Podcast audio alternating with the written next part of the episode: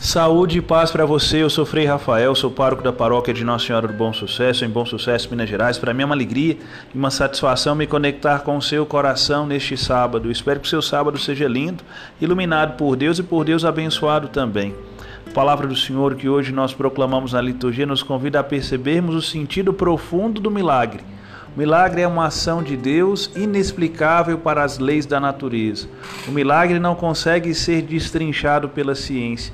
O milagre é uma intervenção de Deus que nos beneficia no âmbito do corpo e no âmbito do espírito também. O milagre, meus queridos, tem uma função nesta terra. Ele nos faz perceber que Deus se importa conosco.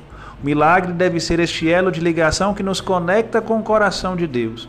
Milagre nos faz perceber que Deus existe e que ele se importa profundamente conosco.